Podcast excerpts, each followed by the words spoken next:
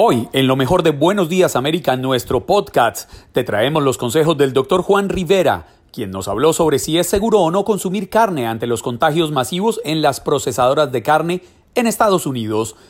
También conversamos con el joven artista César Castaño, empleado de Disney y quien nos confesó sentirse en un limbo sin saber qué hacer ante el interrogatorio de cuándo reabrirá sus puertas esta fábrica de sueños llamada Disney World. En nuestro segmento de ayuda a la comunidad Siempre Contigo, hablamos con la especialista Gabriela Fisbain, trabajadora social del Child Mind Institute, sobre la educación virtual. Contamos con la participación de Jesús Rodríguez, gerente de Relaciones Públicas y Seguridad Social para América Latina de Subway, quien nos contó sobre las diferentes maneras en las que Subway está apoyando a la comunidad.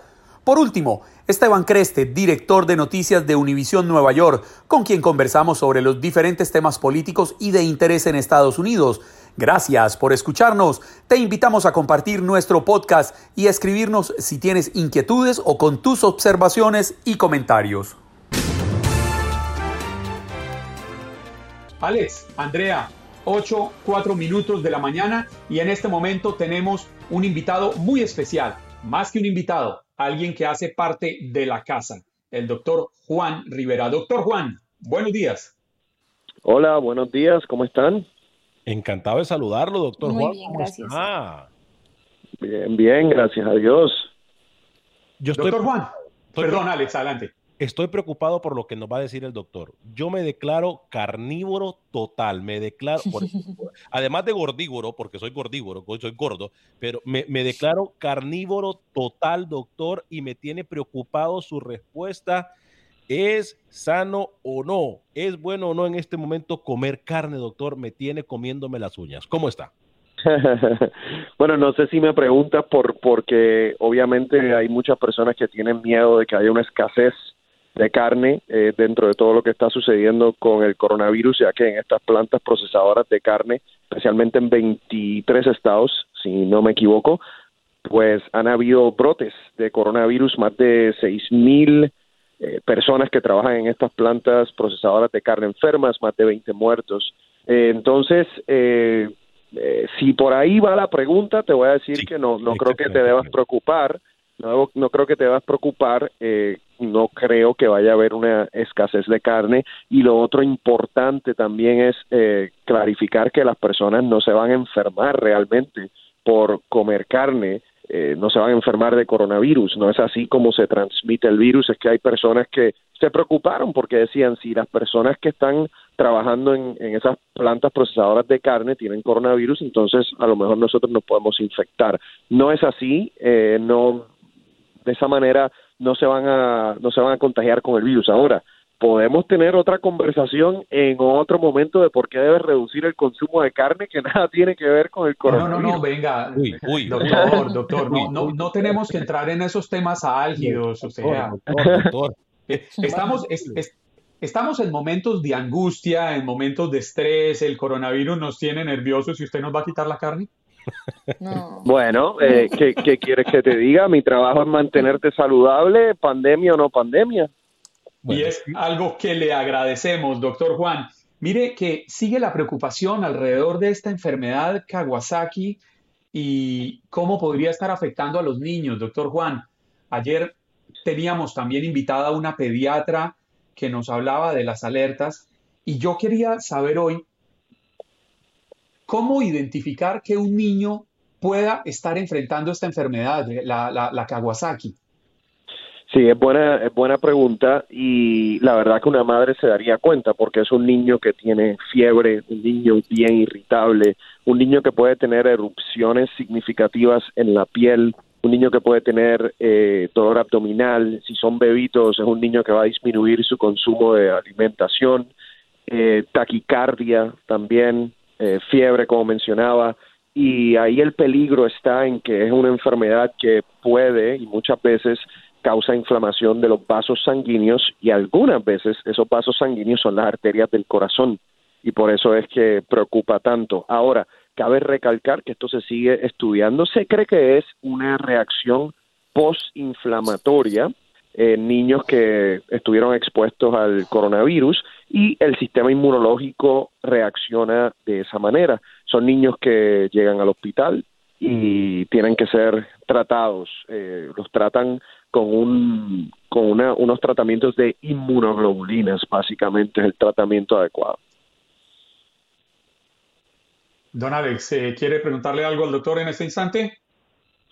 ¿O, lo ejecuto? Adelante, una pregunta, adelante. Sí, doctor Juan, le hemos venido preguntando a nuestros oyentes a lo largo del día, a lo largo de esta mañana, sobre si es temprano o no abrir el país frente a lo que dijo el doctor Anthony Fauci el día de ayer. Yo quisiera preguntarle a usted, sabiendo que usted es médico, que no es político y que usted es un hombre muy centrado, ¿se amarró los pantalones el doctor Fauci ayer y finalmente dijo con claridad, no es hora de abrir tan rápido como lo estamos pretendiendo? Mira, la realidad es, Juan Carlos, que cuando tú miras eh, esta situación solamente desde el punto de vista, desde el lente de salud pública, no es una, no es una respuesta difícil. No estamos preparados todavía para hacerlo. Eso desde el lente de salud pública o de medicina, como lo ve el doctor Fauci y como lo veo yo, que soy médico y, también especialista en salud pública. Eh, desde ese lente la, respuesta es muy fácil. No, no estamos eh, ready, no estamos listos. ¿Por qué? Porque si tú sacas de las estadísticas, de las curvas eh, que nosotros estudiamos, si tú sacas el estado de Nueva York, por ejemplo, te vas a dar cuenta que en la mayoría de todos los otros estados y ciudades los casos todavía van en aumento. Entonces, la data no es difícil desde el punto de vista de salud pública para determinar que no se debe abrir. Ahora, ahora, yo como ciudadano sí reconozco que hay otros criterios económicos que son también muy importantes, que hay un criterio de desempleo que también es muy importante, que también juega un rol en la salud de una población, en la salud mental de una población, en las relaciones interpersonales y sociales de una población, que también son criterios importantes y acepto que los políticos, que son los que tienen que tomar estas decisiones, obviamente van a tener esos factores en, en consideración, al igual que los de salud pública. Pero cuando el doctor Fauci habla y cuando yo hablo, lo hacemos desde el punto de vista de medicina. Es un poco más fácil que cuando tienes que poner los dos criterios eh, en consideración. Eh, doctor Juan, eh, la pregunta del millón en este momento con todo lo que pasa con el COVID-19. al inicio se dijo de que nuestro cuerpo una vez que, quedara, que, se quede, que se quede contagiado, el, mismo cuerpo puede crear la defensa para no volver a recaer en la enfermedad. ¿Es esto cierto o todavía no hay suficiente información que nos pueda comprobar esa teoría? Lo que es cierto es que desarrollamos anticuerpos. Lo que no sabemos todavía es si esos anticuerpos son lo que se conoce como anticuerpos neutralizantes, que son anticuerpos que realmente logran matar un virus en una segunda exposición. Eh, nosotros, el desarrollar anticuerpos no, no es lo más importante, es desarrollar anticuerpos neutralizantes. Eso todavía no lo sabemos, pero la mayoría de los expertos piensa que sí, que las personas que ya tuvieron el, virus, que se infectaron, que desarrollaron anticuerpos, es muy probable que estén protegidos. No sabemos por cuánto tiempo. Oiga, doctor. Perdón, Andrea, adelante. No, le tengo una pregunta. ¿Usted cree que se están haciendo las pruebas suficientes de coronavirus en Estados Unidos? Mira, yo creo que ese tema de las, de las pruebas ha sido un tema en donde nosotros lamentablemente comenzamos mal y al parecer vamos a terminar mal. Eh, digo que comenzamos mal porque no estábamos haciendo las pruebas suficientes, las primeras pruebas del Centro de Control de Enfermedades estuvieron defectuosas, eh, luego de eso los casos seguían aumentando y nosotros realmente no estábamos haciendo las pruebas necesarias diarias para entender lo que está sucediendo en el país. Nuestras técnicas y ejecución de rastreo también han sido pobres. Entonces, eh, y, vemos y escuchamos al presidente de los Estados Unidos decir que las pruebas no son tan importantes, pero él se está haciendo una prueba todos los días. Entonces, eh, empezamos mal y por lo que veo vamos a terminar mal con eso de las pruebas. Eh, mucha información, doctor Juan, eh, en las redes sociales. Hay mucha gente que cae en el error de no escuchar a los médicos, a los especialistas, sino que se va a las redes sociales. Y entre las últimas cosas que miramos en las redes sociales es que hay otros síntomas que no necesariamente son fiebre o los síntomas comunes de una gripe. ¿Qué tan cierto es que también puede comenzar el COVID-19 o es una señal de COVID-19 los dolores de cuerpo o dolores musculares, doctor? Sí, hay muchos síntomas realmente y se han descrito poco a poco. Dolores musculares es uno, dolor de cabeza, eh, fiebre, tos, eh, pérdida del olfato, pérdida del gusto. Sabemos que pueden haber síntomas gastrointestinales, erupciones en la piel. Hay mm. muchos síntomas.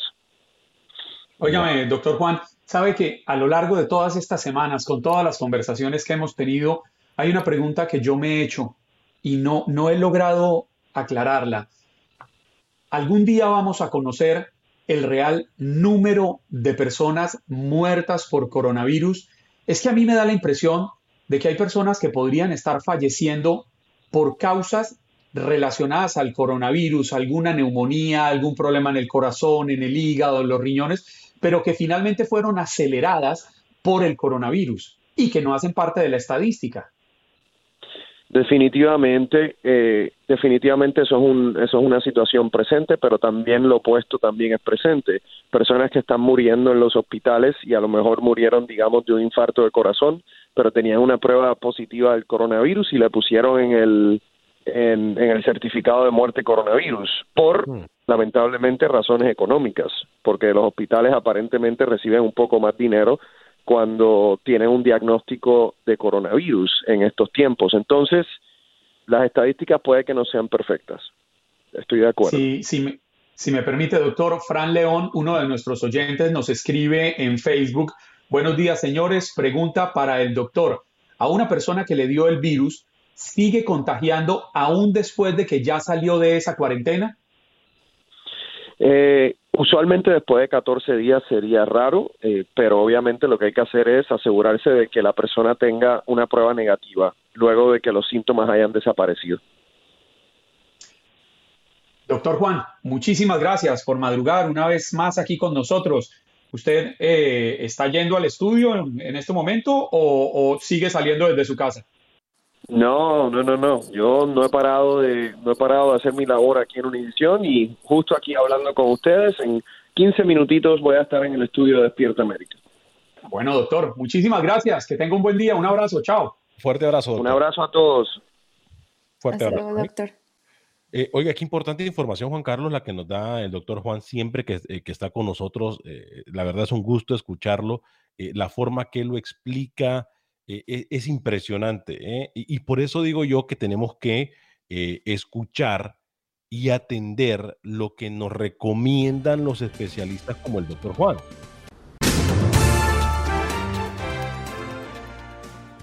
Yo tengo un hijo de 12 años y, el tema de la educación eh, virtual no ha sido fácil, esto, esto ha sido complicado.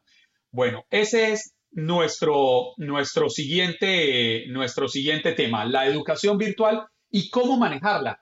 Es algo que les traemos aquí, nuestros hijos y la educación virtual, en este segmento de Siempre contigo.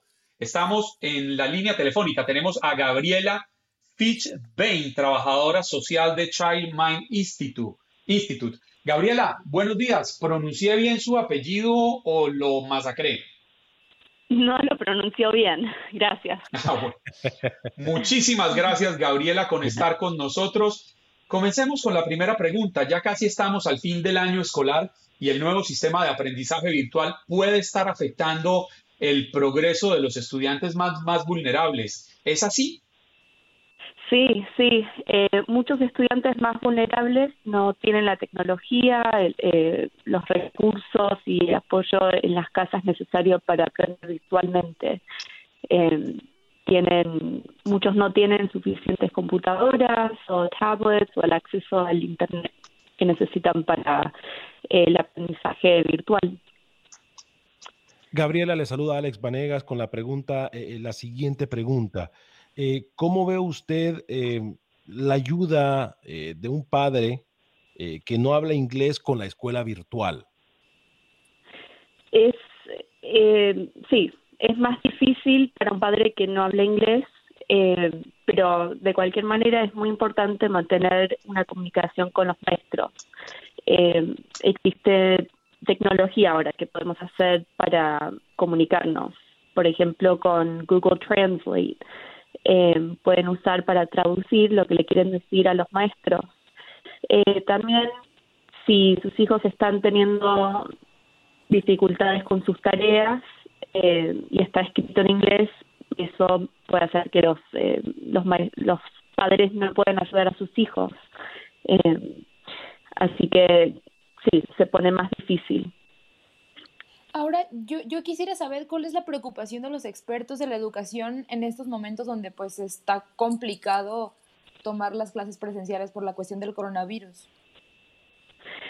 Eh, sí, especialmente para los estudiantes más vulnerables, eh, la preocupación es que no estén recibiendo la misma educación que estarían recibiendo en persona. Es igual para cualquier estudiante ahora, eh, pero más así para los estudiantes más vulnerables. Quiere decir que muchos ellos están, eh, se están quedando atrás o puede ser que, se, que sean retenidos. Eh, tienden a estar más atrasados que sus compañeros y en estos momentos la preocupación es que se atrasen más todavía. También eh, para estudiantes adolescentes y más grandes el peligro también es que dejen la escuela y que abandonen los estudios. Gabriela, lamentablemente no todos los niños tienen las mismas facilidades, las mismas posibilidades económicas que los lleven a acceder a los elementos necesarios para poder tener una buena educación virtual. Pensando en los impactos a corto y a largo plazo, ¿cómo va a afectar a los pequeños que no tienen las herramientas necesarias para recibir esta educación virtual? Sí, bueno, eh, igual que, como decía antes, la, la pregunta va a ser si cuánto se van a atrasar y si va a ser suficiente retenerlos un año. A lo largo plazo no se sabe cuánto cuánto les va a afectar, si va a ser más de un año que van a estar retrasados. Eh, muchos de estos niños ahora no están pudiendo participar en las clases, no pueden entregar sus tareas o conectarse con sus maestros y a las clases eh, y eso afecta el impacto a lo largo plazo. Eh, Puede que se retrase más. ¿Pueden los niños, Gabriela, eh, con necesidades especiales recibir una evaluación o tratamiento por medio de una visita médica virtual? Sí, eh, las escuelas están siguen haciendo las evaluaciones a distancia, eh, pero me parece que depende del caso si es posible o no. Y puede ser que en este momento se retrasen un poco más con las evaluaciones. Depende de su distrito y cómo los están haciendo. Eh, pero tienen que comunicarse con las escuelas para preguntar y tener más información sobre cómo hacer una evaluación a distancia. Eh, pero digamos que no se puede hacer la evaluación ahora mismo.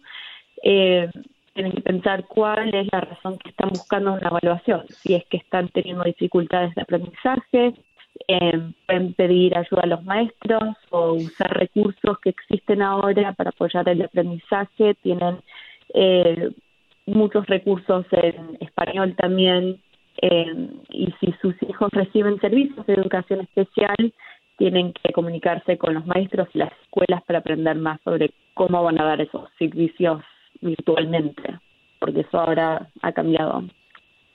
Ahora, ¿usted tendría algún consejo para una familia que tenga, no sé, dos, tres, cuatro hijos y solamente cuenten con una computadora para poder llevar a cabo las actividades escolares? Sí, me imagino que eh, para muchas familias esto es un problema ahora que están teniendo. Eh, sé que muchos distritos están distribuyendo eh, tablets y computadoras, pero sé que es posible que no lo han recibido o que no lo tengan. Eh, entonces, sí, ¿qué se puede hacer? Eh, les puedo recomendar armar como un horario para la familia. Es importante en estos momentos eh, de mantenerse organizados, de cualquier manera, ¿no? Eh, por ejemplo, pueden alternar cuando cada niño usa la computadora. Mientras que uno no lo está usando, eh, pueden hacer actividades que no requieren tecnología. Por ejemplo, pueden leer un libro, eh, ver videos educacionales en la televisión o en el teléfono, pueden escribir en papel, escuchar un libro en audio. Eh, lo más importante va a ser tener una estructura durante el día y un horario. Eso quiere decir que los padres tienen que organizar un poco más. Eh, si necesitan ejemplos, pueden buscar en el Internet, hay ejemplos de horarios que pueden usar para empezar y de ahí cambiarlos. Eh, y también les recuerdo que es importante hablar con los maestros para que sepan lo que lo que pueden esperar de sus hijos. Si eso quiere decir que los hijos no pueden atender la clase a la misma vez, hablar con los maestros. En este momento ellos están entienden lo que está pasando. Eh, Gabriela, gracias por la gran labor que ustedes hacen todos los días. Para más información, nuestros oyentes pueden visitar childmindinstitute.org. Univisión siempre contigo. Para recibir mensajes de texto con información sobre cómo protegerte y cuidar de los tuyos, envía un mensaje de texto con la palabra coronavirus al 26262.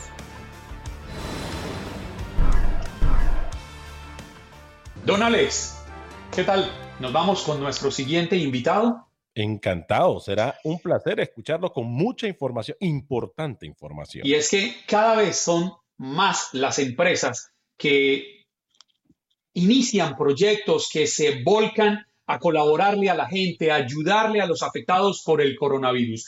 Tenemos en este momento en la línea telefónica a Jesús Rodríguez. Él es vocero de la empresa Subway para Latinoamérica y es que Subway está ayudando a los afectados por la pandemia, no solo en América Latina, también aquí en Estados Unidos. Jesús, muy buenos días, gracias por acompañarnos aquí en Buenos Días América de TUDN Radio. Muy buenos días, gracias por la invitación. Cuéntenos, por favor, en qué consisten estas ayudas.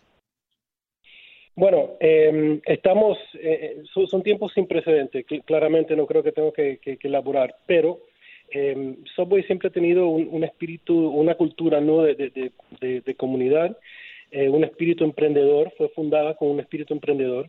Eh, somos 100% franquiciados o, o, hoy en día, o sea, todos los restaurantes son propiedad de pequeños de pequeñas empresas familiares en muchos casos.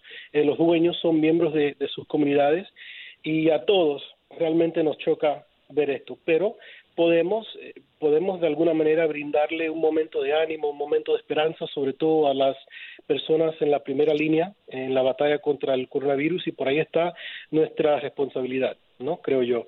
Eh, lo que hemos hecho, estamos enfocados en, en estos momentos en, en donar sándwiches directamente a personal de primeros auxilios, eh, policía y militar a través de toda América Latina y en Estados Unidos también.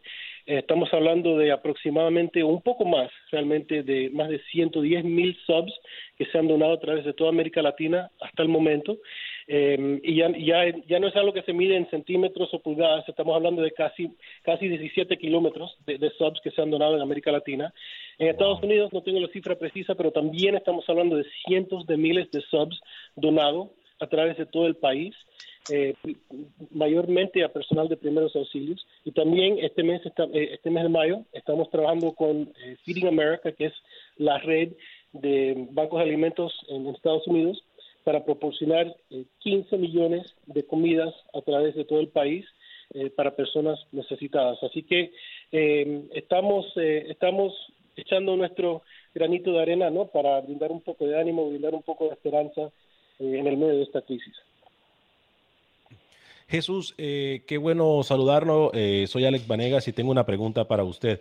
Eh, Subway siempre se ha caracterizado por, por tratar de alimentar América y el mundo de forma saludable y de forma sana. Ustedes también forman parte de esa línea de héroes eh, por mantenerse trabajando y alimentar ahora también al personal de primera línea en, en, en batalla, como lo son médicos y enfermeros y bomberos.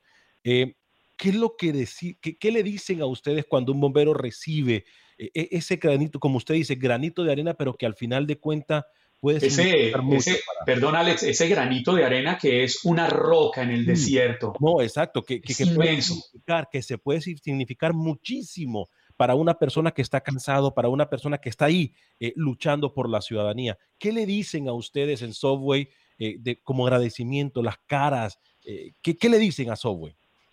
E, es interesante porque, mira, una, una de las cosas que estamos haciendo en muchos mercados es eh, estamos escribiéndole mensajes personalizados con un Sharpie, ¿no? En, en los sándwiches para que la, de, directamente de nuestros eh, gerentes de, de, restaurante o directamente de nuestros artistas de sándwich, para que la persona que la reciba reciba un mensaje de, de, de ánimo, de, de, de, apoyo, ¿no?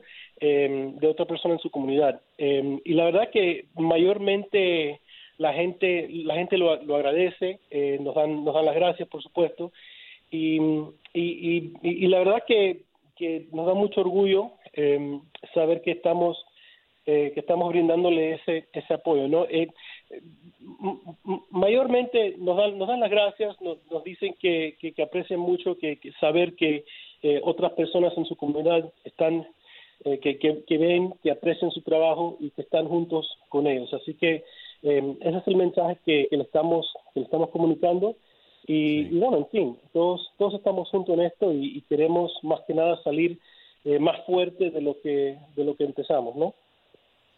Usted lo ha dicho muy bien, Jesús. Todos estamos juntos en esto.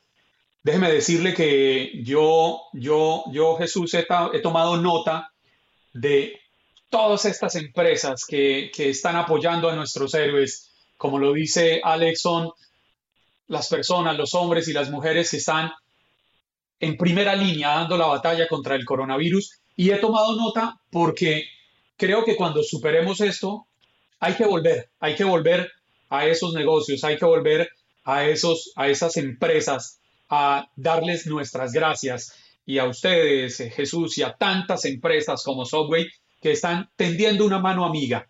¿Hasta cuándo eh, tienen planeado que se va a extender esta campaña tan hermosa que ustedes están realizando? Bueno, los, las oraciones eh, seguirán, eh, yo, me imagino por varios meses hasta que hasta que salgamos de, esto. Eh, el esfuerzo con Feeding America es, es, este mes, abril y mayo, pero bueno, ciertamente habrán algunas otras oportunidades en el, en el futuro. Un, un, punto que, quería expresar también, que bueno, sí, estamos, queremos todo, ¿sabes? Reabrir otra vez eh, queremos salir de esto lo antes, lo antes posible y, es muy importante, como dices, eh, apoyar a, las industrias, sobre todo diría yo que la industria gastronómica, que ha sufrido bastante eh, a través de toda esta crisis. Se ven que hay, hay, hay muchos restaurantes que quizás no, no sobrevivan esta, esta crisis y, es, y es muy importante saber que que están abiertos hoy en día, o sea, para, para entrega a domicilio o comida para llevar, Em, y, vale la pena apoyar eh, sus, restaurantes locales que en fin son, son dueños, eh, que son miembros de sus, de sus comunidades, ¿no? Eh, Jesús, usted lo dice muy bien. parte de la línea de héroes también tenemos que mencionar a esas personas como Subway y como los empleados de Subway, que a pesar de todo han dejado su familia, han tenido que ir a trabajar. Y lo más importante de recalcar es que no solamente lo hacen con mucho amor y cariño, porque cuando uno va a un Subway, eh, al cual yo visito muy seguido. Eh, uno mira a las personas sonriendo, eh, dándole un buen trato a las personas. Creo que ustedes, además del, del, buen trabajo que están haciendo, alimentando a América y alimentando a los, al personal de, de primera línea, ustedes creo que han tenido una campaña muy efectiva de concientización al empleado. Es importante recibir un hola, un buenos días, un saludo de los empleados de Subway y, y, verlos con esa sonrisa, y usted lo menciona, no es fácil, porque así como nosotros, también ellos están sufriendo. absolutamente. La, verdad, lo que más, lo que más me ha impresionado eh, de Subway, yo llevo como un año ahora en la, en la empresa, es el compromiso de nuestros empleados y nuestros em, franquiciados también, a, todos los cuales se les pida que, sigan avanzando, eh, que sigan eh, eh que sigan sus su trabajo, su, día a día ante la, la en muchos casos, la, la, desaceleración de las ventas, los cierres forzados y, otras eh, circunstancias extraordinarias. Así que la verdad que me quito el, sombrero, porque sin embargo siguen comprometidos a servir sus comunidades y, a proporcionar comidas sanas y seguras a nuestros invitados. Así que la verdad, en, nuestra operación, los héroes son esa gente en la primera línea que, que, le brinda un saludo con, una sonrisa a nuestros invitados. Y yo me le quito el sombrero a usted, Jesús, y me le quito el sombrero a Subway. Todos sabemos que Subway es una empresa bastante grande, es de un tamaño inmenso, está en todo el país. Y me le quito el sombrero por la invitación que usted le hace a nuestros oyentes y a la ciudadanía en general a que apoyen a los restaurantes pequeños. Son conscientes de cómo en estos momentos de dificultad muchos de estos restaurantes pequeños, que son negocios familiares, podrían colapsar, podrían entrar en, quiebra y admiro sus palabras, admiro la invitación que hace para que desde una gran compañía como la que usted representa en este momento, inviten a apoyar esos negocios. Y es, y es maravilloso, eso nos demuestra la solidaridad de la que debemos estar hecho, hecho todos. Jesús, muchísimas gracias y éxito en esta campaña tan bonita que tienen. Gracias a ustedes y siempre a la orden.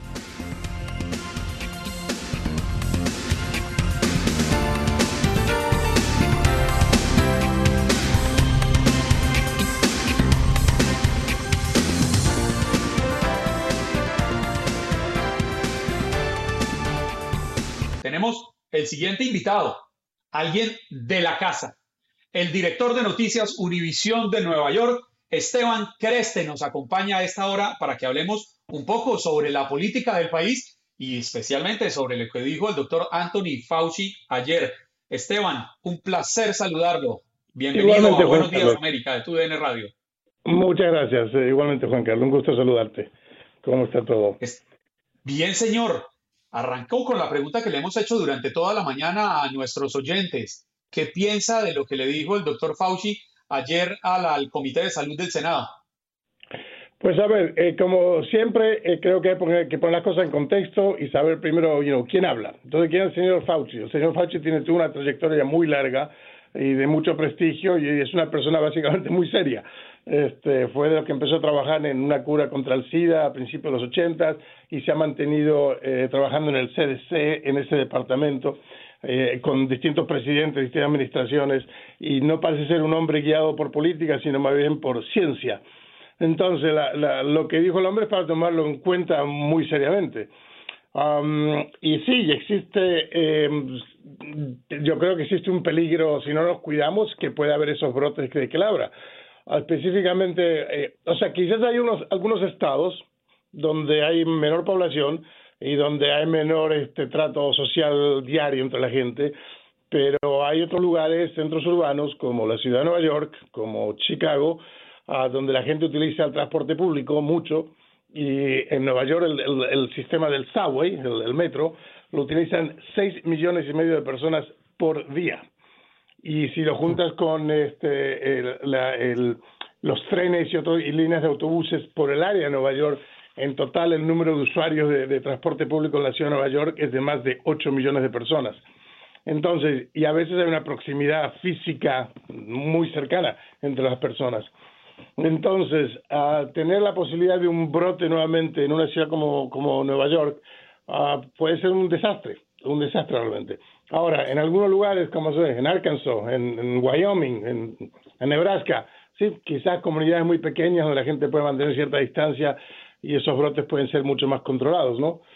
Pero mm, a mí me, me, causa un poquito de temor lo que está pasando en China nuevamente, en Wuhan, que encontraron seis nuevos casos hace un par de semanas. Entonces, eh, los chinos, como vimos cuando apenas surgió este problema, construyeron cuatro hospitales en diez días porque lo vieron muy serio el problema. Y ahora van a hacer, están empezando a hacer exámenes, tests a, a 11 millones de personas que residen en y la área. confinaron a millones, Esteban. Exacto, 11, 11 millones que van a, van a, van a hacerle test en los próximos días y empiezan, eh, ayer empezaron. Entonces, se lo están tomando bien en serio. Yo no, quisiera tomar ellos como ejemplo, pensando, bueno, este, con una población tan grande como tienen y dentro de todo la primera ola la lograron controlar, porque el número de muertos en Wuhan, 11 millones de habitantes y el número de muertos fue de 3.000 y pico, pues este, cuando es una población de 1.500 millones de habitantes, y vemos que aquí en Estados Unidos 320 millones de personas, y ya tenemos un millón y medio de, de personas infectadas, 80 mil muertos.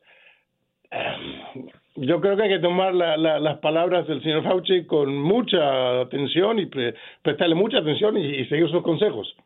Esteban, eh, eh, te saluda Alex Vanegas, un placer. Eh, muy buenos días. Muy buenos días. ¿No cree usted que envía un mensaje confuso a la ciudadanía? Por ejemplo, las personas eh, que usan un poco, que son un poco conscientes, dicen, bueno, vamos a escuchar a los especialistas, como usted lo dice, Esteban, pero el mensaje confuso que envía el presidente Donald Trump al estar diciendo que, por cierto, él no usa máscara mientras que el doctor dice que hay que usar máscara, ¿no cree que el mensaje cruzado eh, confunde aún más a la ciudadanía si escuchar a los expertos en la ciencia, que son los que tenemos que escuchar, o al presidente del país? Sí, la verdad que sí, el presidente está dando mensajes muy confusos. Él parece estar más preocupado por la economía que por la salud pública, honestamente, y por eso está, eh, está impulsando la reapertura de, de ciudades, de estados, de la economía, eh, y obviamente la economía es súper importante, ¿no? Pero, no sé, tomando otros ejemplos, España, Italia, cerraron los países porque dijeron esto, es muy serio y han mantenido cierto control, o sea, se les disparó, ahora están controlando más o menos, pero ahí no lo están viendo tanto ideológicamente el tema, a tanto de izquierda como de derecha en España y en Italia, todos están de acuerdo en que, que este es un problema de salubridad y había que, que, que solucionarlo. Ahora está empezando a haber un poco de presión de los sectores económicos en España para que se reabra más la, la, la, economía, pero han aguantado todo este tiempo eh, muy, muy conscientes de eso. Entonces sí, el presidente parece estar dando eh, mensajes eh, confusos. O sea, el experto dice una cosa, cuidado, y, y el presidente está diciendo mira, que hay y, y, lo que más preocupa también son de repente aquellos que creen que esto tiene que ver con sus libertades y, que van a Michigan, al, a, la, a, la, legislatura de Michigan armados, algo que no se le permitiría a ningún otro grupo, me imagino, porque este ahí tienen detectores de metales y cosas. Yo no sé cómo es que pudieron entrar con armas a, a, esta, la, legislatura estatal. Pero um, a demandar, no sé, o sea, de nuevo, la libertad de uno concluye donde comienza la del vecino, ¿no? Entonces, este, eh, ya no se trata solo de que cada uno tiene su derecho de ponerse la máscara o no. Se trata de, de si tú no te pones la máscara, pues me puedes infectar a mí. Entonces ya está afectando mi salud, ¿no? Eh, entonces, este, eh, me parece un poco raro lo que está impulsando el presidente en ese sentido y, y, los que lo siguen con, con esa teoría, ¿no? Sí. Esteban, eh, yo tengo la percepción de que este tema de la pandemia del coronavirus, al menos aquí en Estados Unidos, lo están politizando. Políticos de lado y lado están aprovechando para hacer su trabajo eh, de buscar elecciones, de buscar votos. Por un lado vemos la posición del presidente Donald Trump, pero por el otro lado también vemos a los demócratas eh, ofreciendo subsidios, hablando de que hay que dar dos mil dólares mensuales pero no queda claro de dónde va a salir. ¿Qué tan sano es que estén politizando un tema que debe ser de los científicos, de los médicos?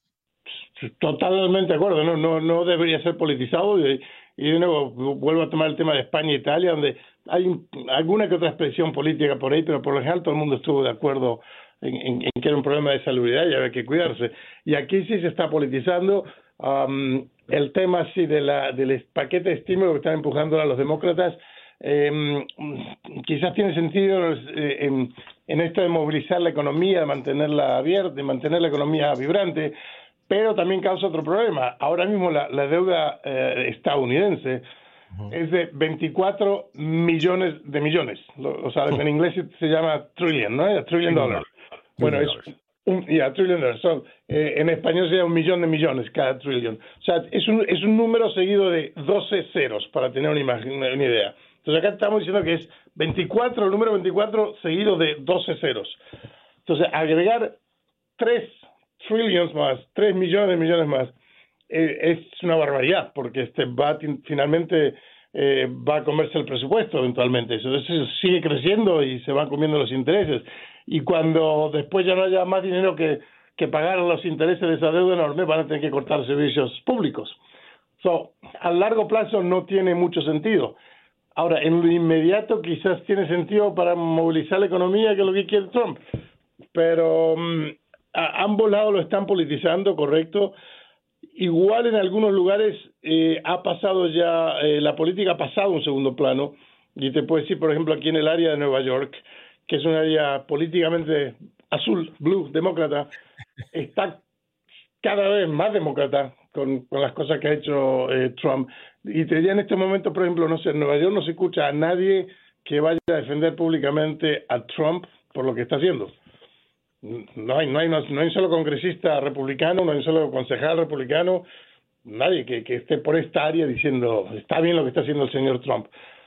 So, uh, y sí se está hablando puramente de eh, el, el, gobierno haciendo su función como protector de, de, la ciudadanía. Entonces, por eso están mirando de una forma más simpática al gobernador Cuomo, que antes no era muy popular, y ahora han visto como que el hombre tomó el toro por los cuernos y, y, y este, y está tomando medidas y lo está haciendo un poco más popular. Lo mismo con el señor este, Di Blasio, que había perdido bastante popularidad. Ahora hay está, está, está ganando un poco más de, de, respeto. Eh, entonces, a lo que voy es que en algunos lugares del país quizás ven la, lo que dice Trump, que la economía es muy importante y es una prioridad, pero en otros lugares no lo ven tan así. Esteban, se nos acabó el tiempo. Muchísimas gracias. Por favor, esperamos contar con usted otro día. Ok, muy bien, así lo haremos. Un gusto hablarte. Un abrazo gigante. Fuerte abrazo, Esteban. Ya regresamos aquí en TUDN Radio, continuamos en Facebook Live. Has escuchado el podcast de Buenos Días América. Gracias por preferirnos y no olvides compartirlo.